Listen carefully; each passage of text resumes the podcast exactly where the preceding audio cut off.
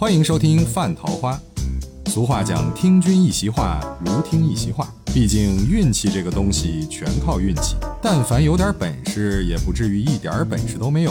所以，关键的问题是找出问题的关键。人家为什么不吃？就是有些食材是吧？这太有了，嗯对吧？比如说，这个一头猪宰完了以后，人家只吃精华部分，嗯。那么下水就基本上不动了，嗯。啊，这个边角料基本上也边缘化了，啊，那么你说、呃牛身上也是，对吧？嗯。鸡身上也是嗯。啊，就是人家下水类人家精细分割的是肉的部分，对比如说西冷啊、肋眼啊对是分这些，咱们这肉的部分反而不怎么分。我们大概分两类我，们一种手是一种是肉，一种是下水。肉我们好像只分什么肥肉和瘦肉，其他的就不懂了。然后剩下就是，哎，这肠儿我认识，心我认识，肺或者肚我认识心识。肝肺，嗯，肠子、肚子、心肝肺。所以其实 刘在想，就是社会的进步，包括比如说我我我小的时候，我也接触过一些，就是那个时候那个年代比较讲究的这种人家，对吧？嗯你比如说，就包括说实在的，因为我姥爷活到九十五岁，啊那八几年去世，我姥爷是一八九一年生人，活到九十五岁。那么我这个在我的记忆里头，我姥爷没吃过下水，嗯，就没吃过下货类的东西。那个时候呢，是确实很困难，因为这这这个，那从我记事开始就开始有定，就是定量，对吧？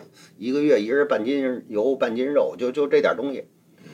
我姥爷呢，在晚年的时候，他八十就是八十以后，因为就到了八十多了才跟着我们家来住，就是在我特小的时候，我姥爷是跟着就是我姨家住，因为我姨家人口少啊，那时候房子都紧嘛，对吧？我那我姨呢就是一个孩子啊，然后后来呢，这个我们家这个逐渐的这个住房宽裕了，然后我这个我我父母都在，我妈呢就把我姥爷接到我们家来住，所以这个十几年的晚年这十几年都是在我们家住的。嗯，那么这十几年说实在的，就是从看他的生活状态，抽烟啊，从一睁眼洗漱完了嗯啊，吃点早早餐以后就开始抽烟啊，然后那个时候就是什么。也没什么太多好烟了，就就就就是什么绿叶儿啊，什么工农啊什么的这种。然后呢，爱抽烟，爱看书，爱没事自己去呃有有游戏牌，我也搞不懂，到就后来也没搞懂他那是什么牌，都是中这呃，中个传统文化的传那种统的啊，那那边角都没了，这个就就是磨的都都我我们说那牌都成牌哭哧了，但是他他他就自己玩儿，就是哎，还有呢，就是后后来是呃那个实行打麻将了，就是恢复了，就是开开放了以后就恢复了，然后就开始没事儿打麻将，就教我们怎么打。但是他有一个生活习惯，就是日常呢不吃肉啊，因为没有肉，嗯。也不喝酒，因为晚年他也不怎么喝酒了。但是呢，他每个月一定会把他那个半斤肉啊，他自己买了就吃一次，哦，自己把这半斤肉买了，弄五花肉，自己煮，煮白肉，弄蒜捣的，捣一点蒜泥，嗯。啊，加一点盐，加点儿这个酱油醋，这个偶尔的就是香油，有的时候也点滴香油，嗯然后三四两酒，啊，高兴了半斤，不高兴了就是三三两啊。把这一盘肉吃了，把这酒喝了，一个月一顿。他说我要解馋，我就一下儿啊，嗯说别这个好家伙，今天来一点儿，明天来一点儿，那解不了馋。嗯啊所以我姥爷就身体特别好，就一直就是一直到九十五岁去世没用人伺候。嗯，就是我有时候老说，我们说这个什么最悲哀，就是躺在床上天天让人伺候着，不能自理，没有尊严的生活，我觉得是悲哀的。啊，我姥爷基本上是属于睡着觉睡走的，人连医院都没去，啊。所以其实我觉得这样人是有一个，这是神仙啊，就是有真的有德行的人。下这边下班了，回那边上班去了。所以我在想，就是说，其实我们说从社会的进步的角度来讲，不管是在任何一个行业、嗯领域，都要优胜劣汰，叫取其精华，去其糟粕。对。那么我们其实走到现在，有时候我在说，我们从某种角度来讲，叫平民美食大行其道。嗯。啊。但是其实我觉得这个和社会的文明进步是倒挂的。对，越进步反而越退步。对，嗯，所以我在想，就是说，我们什么时候能从整个的消费的角度来讲，能从一个感性的消费到一个理性消费？就是欧洲的国家，就是发达国家，他们为什么能？其实我相信他们可能也走过这一段，对吧？包括我们去看日本，就是我们去看日本的这这个一百多年的这个发展史，我们也能看到它的变化啊。因为日本是和我们最像的发达国家，哎，从基础的人文来讲，它比较像。但是呢，它在整个的这个发展变化过程当中，我觉得它是走向了优胜劣汰啊。那么有人说啊，日本也能吃到 这个呃，就跟我们卤卤煮店似的啊。那你看它它 占的比例是多少？嗯，对吧？我去日本这么多次，我就知道就有那么一家店，一老太太在那弄，脏乎乎的，对吧？一小破店儿啊，稠乎乎的，脏乎乎的。严格来讲，说实在的，它还真的没我们这个什么卤煮好吃啊。但是呢，它也在那儿传承了那么多年。那你说，它作为一个很小众的一个小店，特别的存在，我觉得这是这个，因为美食哪儿都有另类因人而异，对吧？嗯千万别说这个这个谁我做的有多好吃，因为千人千口，百人百味嘛，嗯，对吧？那那你各各自的选择不一样，但是我觉得从社会的进步的角度来讲，我们到底应该去怎么去倡导饮食，对吧？那有人说啊，这个这个添加剂不好，那么我们去看看这个整个养了一头猪，这头猪下来以后，它的我们就用用现在的科学的指标去分析一下，嗯对吧？到底去从指导性，你是吃猪肉好，还是吃下货好？你有一个认真的一个科学的分析，的态度。对，这才是对对，不管是对每一个领域，对吧？嗯，你都是说实在的，客观的、公正的。对，是吧您说是不是因为这样？就是我在我在您在讲，我在想，我们虽然享受了三四十年的人口红利，对吧？就是劳动力非常密集的成为世界工厂，但同时我们也承受了一个人太多、供应不能保障的压力。虽然看上去我们的经济发展、社会进步都在文明进步都在不断的空前的一个发达的状态，但是毕竟十二到十四个亿的人口是是一个很大的压力。为什么大家把袁隆平奉为神呢？就他解决了粮食国家为什么说粮食是国家战略？对，那么很多人说啊，我们现在吃主食吃少了，不是只给人吃，对。因为你的这些食物链上食物链上，对吧？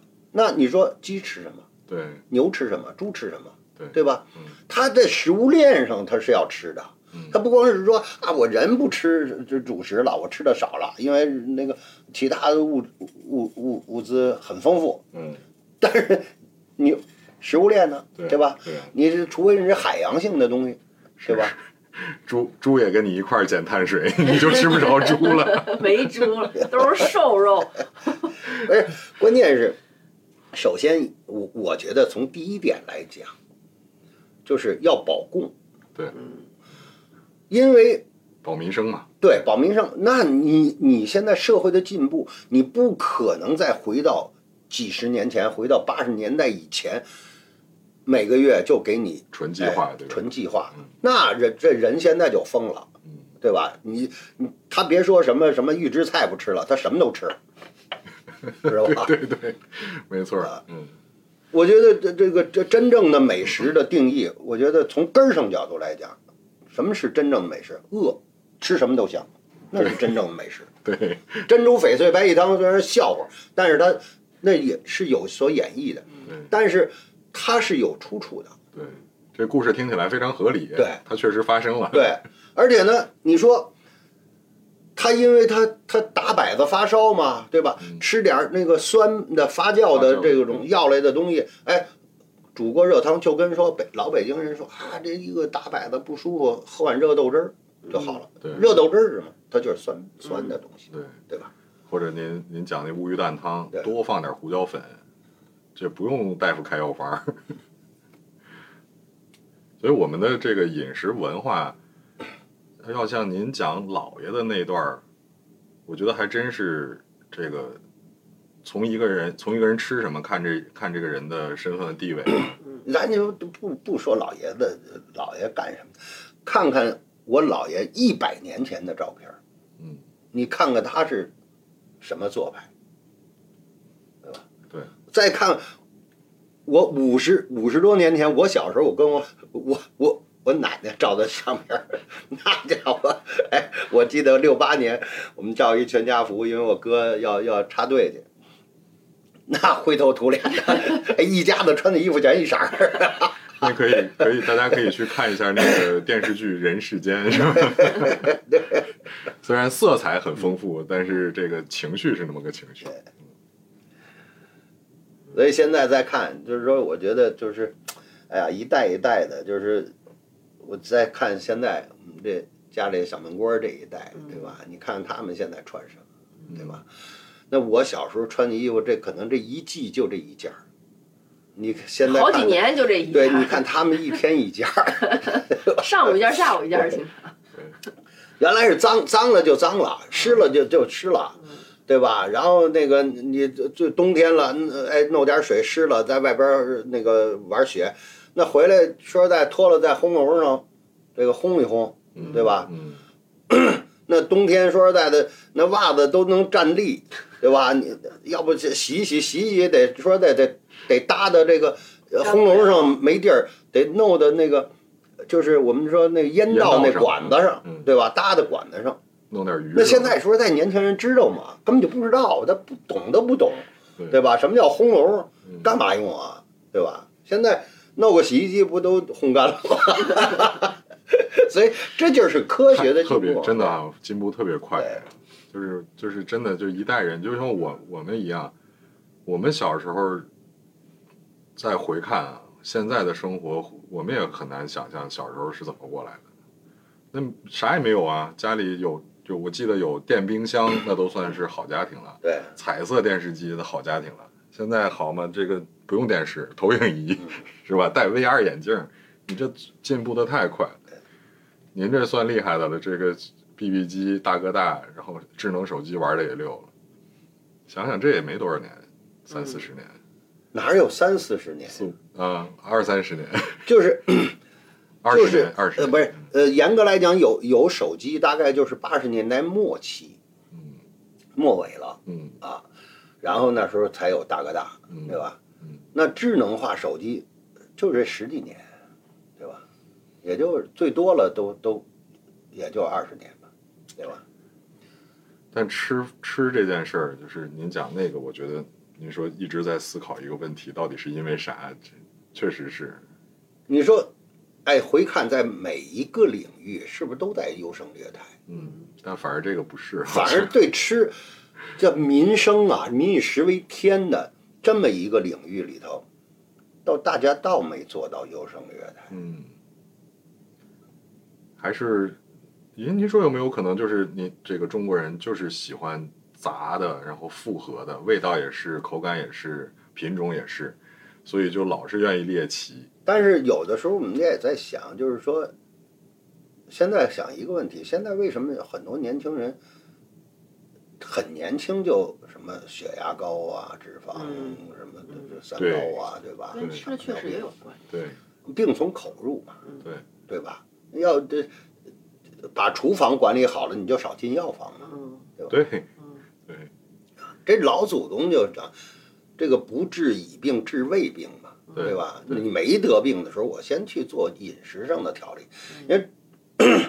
那么祖先讲叫叫药食同源，是不是说真正的给你一个呃这个菜里配多少药，而是你合理的组合搭配。嗯嗯啊嗯因为我们很多药材也是调味，啊，对吧？对，花椒大料都是对，都是调味的东西，它本身也是食材的药材的东西，对但是它可能更多的以前也是用于调味对。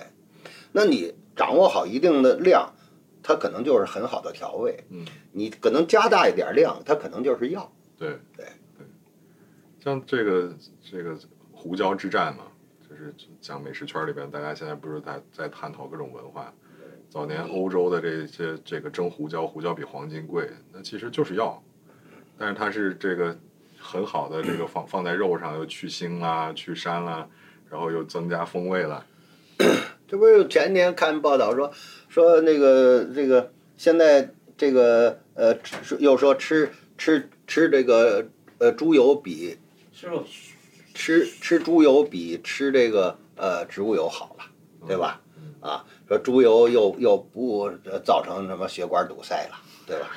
说这个呃味精也是很好的一个调味料了。嗯其实有时候我们在讲叫无添加，就是这这好多年就是啊说无添加。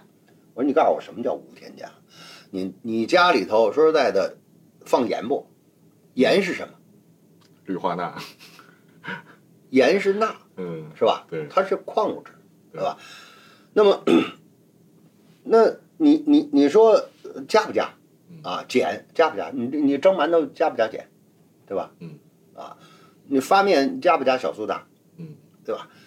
那说实在的，这东西你你酸碱中和嘛，对吧？你你不加它，它蒸不了馒头啊，对吧？啊，你你碱使不匀，它要不就就黄了嘛？对吧？要不就酸了，要不就黄了。对，嗯所以就是说，这祖先在创造每一道食品的时候啊，他其实也是不断的在试错过程当中，嗯对吧？嗯你包括说在碱，为什么说都不能使大喽？对吧？你得要使到一定量啊。那现在有标准了，告诉你这一袋面嗯放多少，嗯，对吧？对，是有标准了，你怕你放不匀吗？对，以前我们小时候没有碱面，是碱块儿，嗯，对吧？把碱块沏成水啊，拿水化开嘛。啊，拿水化开啊，和面，对啊，然后呃，你你面发完了以后，咱就揣点碱水，那很难掌握。所以所以你就没有标准嘛。小时候我奶奶蒸馒头，经常蒸馒头、蒸花卷经常这个要不酸了，要不黄了嘛。所以就是这个，其实已经把这个叫叫叫历史留下来的经验，已经变成技术了。你现在反而在怀疑这个技术是对不对？对，因为你现在是这样，从原来一个人为的因素嗯转换成科学的啊，利用机器来给它做好配比，去生产出来的东西，对吧？嗯说到底哪个是标准的，嗯哪个能让你真正的去很好的去复购的，嗯对吧？那比如说我们接触最早的预制食品，方便面、对速冻饺子、馄饨，嗯，对对对，对吧？那大家为什么不排斥啊？嗯对吧？嗯是因为你方便面，你看方便面是最好的预制食品，我一直在说，它为什么没把它里头所有的这个呃组合的这个，比如说调味包啊，都放在一块儿，而是它那么一小袋的蔬菜包，越高级的方便面包越多。为什么呢？是因为它给了你一个最终端消费者的一个个性化选择。嗯。有的人不爱吃油，嗯。我不放油。嗯。有的人说我这个粉末的东西咸了，我不不吃，我就少放。嗯。有人说我不吃辣的，我就不放辣的，嗯。对吧？那你回到家里头说，哎，我在家吃了，我在里头加点青菜，嗯。搁个西红柿，卧个鸡蛋，弄个火腿肠，对吧？它可以去再给你一个基础的版了以后，你可以在上边无限发挥和添加。嗯嗯个性化。对，嗯，那馄饨也是啊，所以前几年不是有个专门煮方便面的餐厅吗？对。但是我觉得那个餐厅为什么迅速就倒了？我就觉得，我觉得这个这个你你把食客就就就当傻子了。玩儿我们呢？哎，但他也也确实红极过一时啊，对吧？呃，这收了一波智商税。就大家也觉得，哎，挺就打个卡挺好玩儿。所以预制菜，我们把它其实这个，我昨天我们俩还聊的，我说我说要想解决大家心里的疑虑疑虑呢，就两点。第一点呢，真的有专业的人士出来把预制菜都有哪些，比如说你说方便面算一种，火腿肠、午餐肉肯定算一种，对吧？酱豆腐什么韭菜花这也算一种，然后再再接下来就是比如说羊蝎子啊、什么炖牛肉这肯定算一种，然后爆炒类的再急冻的回家热热这就算一种。那把这个最后这一种把它当成一种确实是没有口感也不好，吃起来也不愉悦，有可能确实里边为了保保鲜保色啊什么会确实添加了一些可能过量的东西，就因为劣币驱逐良币嘛。那这些东西，我觉得大家慎重的去选择，但是不能一味的打死预制菜这三个字儿，因为预制一定是未来食品工业发展的必经的一个，它是社会社会人类发展的一个必然走向。嗯我觉得现在一提预制菜就疯了，对，一说你干预制菜都不吃，所以呢，要科学的去认知，对吧？嗯。还有呢，就是不管是哪个预制菜工厂生产出来的产品，如果你不具备口味和口感的双重这个优势，需求，嗯，自然你就被淘汰，也没人选择你。对吧？没错，就是自嗨型的研发是错的，对老百姓说实在的，觉得打开你这点菜，对吧？弄完了以后不好吃，他自然就不买了，就没有复购了，嗯，对吧？那你一定说实在的，还是就是说，我们说食品评判标准就是什么？就是我我刚才说这个，就是你有没有口味和口感的双重要求，对对吧？对口味说你不能太咸，也不能太淡，对吧？说我是咸鲜口的，你就咸鲜口拿捏的比较好，嗯对吧？嗯说我是麻辣口的，你就麻辣口掌握的比较到位，嗯然后再看你的这个口感，嗯，对吧？嗯口感具备不具备软滑嫩、清脆爽这几个字儿？嗯那你要具备了，你生产出来的东西一定会有人买单。如果你不具备，那一定就是社会把你淘汰。对对其实从您看，从储运、加工到这个呃这个包包装这几个环节，其实不通过化学的手段，纯物理的，比如说温控做得很好，然后时间，对，比如说我现在可以做二次二次杀菌嘛？对我八十五度就赶紧封装，然后赶紧急冻，这都是物理物理手段，它并不参加掺杂说大家理解中啊，一说这个东西就是我添了什么添加剂了吧，我用了什么狠活吧。其实你去看工厂，就是都是物理的，对我控制好时间，控制好温度，然后这个全程非常精准的这种控制就进入到冷库了。那我觉得消费者擦亮眼睛去选择这样的预制产品，其实对你的生活很有帮助，对吧？节省时间又营养丰富。老百姓有的时候还不太知道，就是说我们有时候买的一些，尤其国外的一些呃啤酒啊、罐头食品，那是经过辐照的，嗯对吧？它要走辐照线，嗯，对吧？嗯，那啊，对啊，那要一说就根本啊有核辐照，那家伙更完蛋了。是海海海鲜海鲜不吃，但啤酒照喝。因为它这有一个说法是说，那个白酒，嗯咱们那个白酒辐照之后，好像多少秒之后就能喝出陈放了十年之后的口感，有这个说法。我还真不知道，这个那就是领域咱加没怎么速接触老化呗。没对啊。就是加速老化。其实辐照完了以后，是不是它的活活性的东西会少了？就是它变老，瞬间变老。对，但是我们的要求好像是，你如果是辐照杀菌的，这个必须要在包装上明示，但是这个是辐照杀菌，你辐照杀菌的东西，老百姓哪个能看得懂？对，看不懂，他不知道是核用核核辐射的方式去杀菌的。对啊，哪个能看得懂？看不懂嘛，对吧？所以大家这个就是立法也很清晰，然后我觉得还是自己去多储备点常识吧，我觉得那么 储备点常识去选择。对，你但是你说辐照它是不是符合食品加工的这一个基本的一个要求的？它也是符合的，我觉得符合，因为它是科学的嘛。对嗯，它肯定是反复实验的，否则干嘛就成为了一种技术呢？对对吧它是在这个辐照线上，它多少这个时间，时间，嗯，对吧多大的强度？对嗯，它是一定是有科学的，对吧？这个白酒辐照我是听谁说的呢？那个天安门，嗯，就二商吧，应该是，他们说他们这个就是内部喝的酒，为了说这个就是口感更柔和，辐照时间长，走一遍他们的辐照线，就是刚刚这个灌瓶儿的走一遍辐照，好像四十几秒，就喝起来就跟那个在库房存了十年的白酒是差不多的。这是不是有有有真事儿？这个，嗯，反正是真人给我讲的。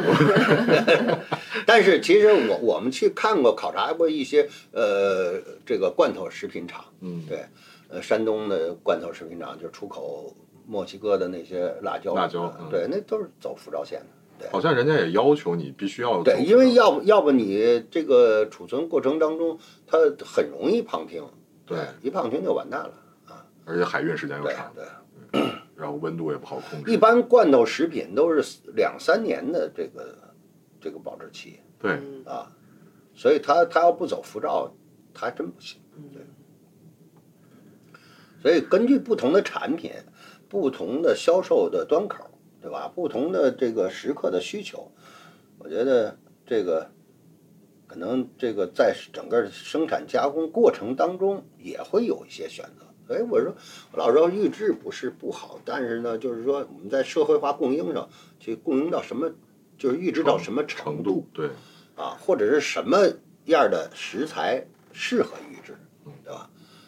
还有就是说，我觉得这个应该从上游更细致化，就像我刚才说啊，你你你羊蝎子这个炖完了以后，是不是把汤汁要分开？对对对，还有就比如说这个萝卜炖牛腩，对吧？你弄的时候，你你你包装的时候，你把萝卜、牛腩和汤汁儿也分开，嗯，对吧？嗯，这样呢，你在复热的过程当中，你的这个味道和口感的保持就会好一些，而且也也确实是会省一些事儿，嗯，对，它会复热的时间会短，嗯反正在整个这个就是就就跟您刚才讲方便面哈，其实早期的方便面就是油炸，对，炸完的面，然后后来有一段时间讨论说油炸的方便面不健康，它后面它就都是其实不非油炸健康是一方面，其实就是多一些油，还有呢，就是油炸完了以后，它储存不当会产生哈喇味儿，对，嗯油更容易变质对，嘛，它会容易变质酸价会变高，对，所以呢，就是说，为了解决这个问题，对吧？就非油炸嗯啊，而且现在咱是说，能从油炸到非油炸，它一定是食品工业革命的转变。对，这就是这一个行业的一个缩影嘛。他他起初发明方便面一定是伟大的神一般的人，但是我发展到今天，他才更好。更好我就前前些日子不是孩子放假带孩子去日本，就考察了日本的方便面这工工厂嘛，它是一博物馆嘛，啊，啊，拉面博就是物馆，对，就是就是等于是方便面的起源是方便面起源从哪儿来的？嗯就是七十年代才有，对吧？这个七发明者好像前前前不久才去世，清吧？是不是就是七零七一年啊。对，然后每个每个人在那儿自己呃这个呃画杯子，对啊，自己调一个，对对吧？还带回来了，吃没吃我不知道，反正就是小孩儿愿意玩嘛。其实这就是这是什么？我觉得为什么有这个博物馆？它是一种科学认知的普及，嗯嗯嗯，对吧？嗯，那我们就看它从发展那天开始到走到现在，你看它的品种，对吧？它的工艺的改变，嗯那我们现在就是说，它之所以现在日本的预制的产品也很多，嗯对吧？嗯你包括手拿石特别多，你看它的便利店那种准成品、成品特别多。嗯那么日本人为什么接受？因为它是科学的普及，嗯嗯，对吧？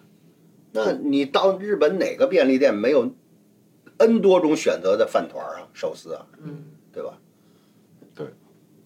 所以就是行业的健康发展得是它有个过程，对，但我们也不能期盼着说预制菜这个行业再经过比如说可肉眼可见二十年之后就变成了大家都可以放心的，一定里边还会有一些这个糅杂一些它也会优胜劣劣汰，对，然后最终其实还是大家自己提升点认知吧，啊、就是上来一一说这个就就一股脑的打打死，一这这个一就往东边跑就全往东边跑，往西边跑就全往西边跑，这就不对了。就你记得，就是我最早就是说，我说，哎呀，千万不要说猪油不好，猪油是最容易被人体吸收的能量的补充，对对吧？它最好，对吧？因为现在的色拉油它产生的只有是热量，嗯它别的都给你在加工过程当中杂质都脱没了，杂质脱没了意味着营养也没有，嗯嗯对吧？就像我们说，人不能天天喝纯净水，嗯你要喝矿泉水，嗯，对吧嗯包括过滤好的自来水，这都非常好。嗯那么，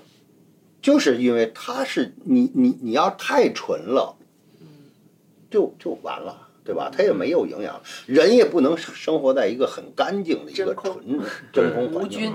那是说实在，你天天家里无菌了，这孩子别出门儿，嗯出门就得病，对吧？对，早年间正正大综艺有一个什么这个电影，说那孩子就是不能出门儿，都带着罩儿出去。对，对，因为你家里太干净了，对吧？哎呀，因为人是由细菌组成的嘛，对对吧？对，百分之七七八十。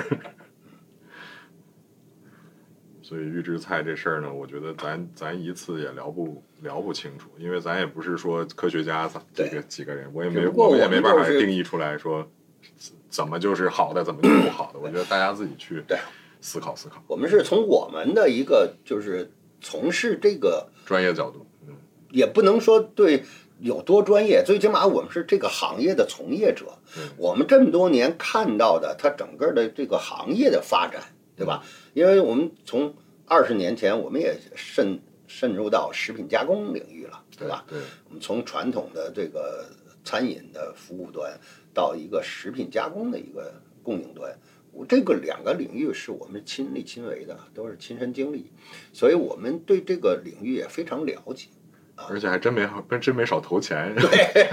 主要这些知识呢，都是花钱买来的，因为从 厨房到中央厨房，你得做产设备的迭代。从中央厨房到 这个中央工厂、食品工厂，你又要做设备的迭代，而且刚好踩着这二十年，就是设备的不断迭代。你要看就着就三大步吧，第一大步我们是在中央厨房去做手工操作，嗯对吧？嗯那说实在，手工操作和熬制，嗯这是第一阶段。那说实在的，那个劳动强度、标准化的这种规范程度，对吧？效率，那那效率都非常低。嗯那么第二代呢，是我们半智能化的时代，嗯对吧？有了这个呃可控硅的这种可温控锅，对吧？嗯啊，从这个烧煤的到烧油的啊嗯，这种加温的。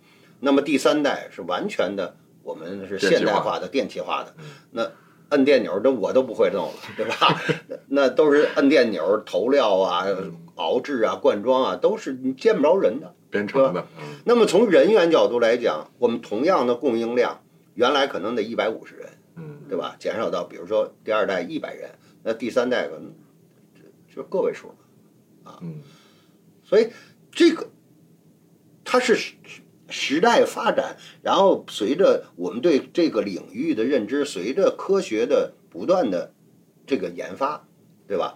才有了现在。嗯啊要不还是传统嗯的啊。嗯那你说从整个的配方来讲，从我们的这个呃所谓的这个研发呃呃就是有有没有添加来讲，这我是能看得到的，因为我全程的配方了解。那么没有任何的基础的改变，嗯，只是设备只是设备的提升，对。对吧？是看似可能是投了一些钱，但是你从后续的整个的供应的角度来讲，生产的角度来讲，它确实是集约化的，嗯，对吧？而且安全更安全，你你更可控，对吧？更安全，出厂的更符合国家的食品安全的检测标准，对。让大家吃的您那您更放心。那个不只是国家，您那符合国际标准了已经。对，因为我们那个工厂整个的各种的出口认证，它是什么哈斯堡，好好多嗯都都是英文的，有时候都叫不上名儿来的标准，对，这都有。对这就是这个这这这这，而不光是这个，就是这个安这个安全，安全很分很多种嘛。你看异物检测，您人工的时候就哪来的异物检测，对吧？很很很很难控制嘛，在这里边掉点东西，对吧？但随着这个门店数量啊，然后这个标准化要求越来越高，其实这些东西就是匹配。然后这二十年刚好您这二十年就是跟着他一块儿走的。所以今天总结下来就是，您对预制菜的态度呢，是说预制没是好的，但是特殊品类的爆炒类的预制菜，建议大家这个看这个擦亮眼睛去选择，或者是你看看他什么时候自己被淘汰。然后第二呢，还是要这个建议大家在食材端选择更这个这个高更更健康的，选择更健康的食材，像头蹄下水什么这些东西呢，可以吃，可以解馋，但是尽量少吃，为了自己健康。那我理解您刚才说“药食同源”这三个字，其实我今天有了新的理解，不是食材即即药材，也不是药材即食材，是说这顿饭如果吃的好了，你是可以不得病的。嗯，就是因为病从口入，不管是吃你的原材料的配伍也好，嗯还是这个我们说从食品卫生的角度来讲，嗯对吧？对那你你吃的不太不洁净的东西，你肯定要闹肚子嘛，对？那东西有些啊东西你怎么洗它也洗不干净啊。而且说实在，好食材才有好味道，嗯，对吧？所以我们有时候一直在说，我说真正的厨师的评判标准就是厨师的，我们说，就是作为一个好厨师的评判标准，就是因材施技，用，因为你懂得这个食材的基本的属性，嗯对吧？嗯那这个基本的属性，一个是味道的属性，嗯一个是能量的属性。嗯对吧？你懂得它的基本的属性以后，加以适当的烹饪技法，就可以了。就 OK 了，对吧？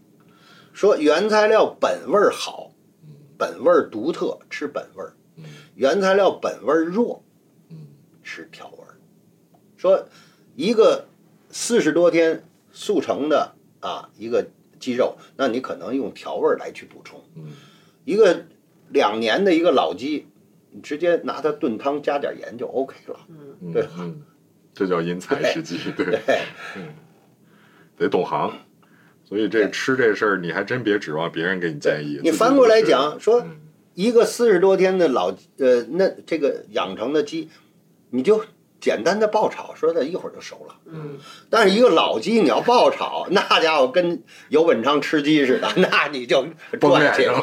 对，所以对叫因材施技。对，所以我们尽量这个通过这种闲聊的方式，大家从中能听到一点儿自己想要得到的常识类的东西，也就挺好了。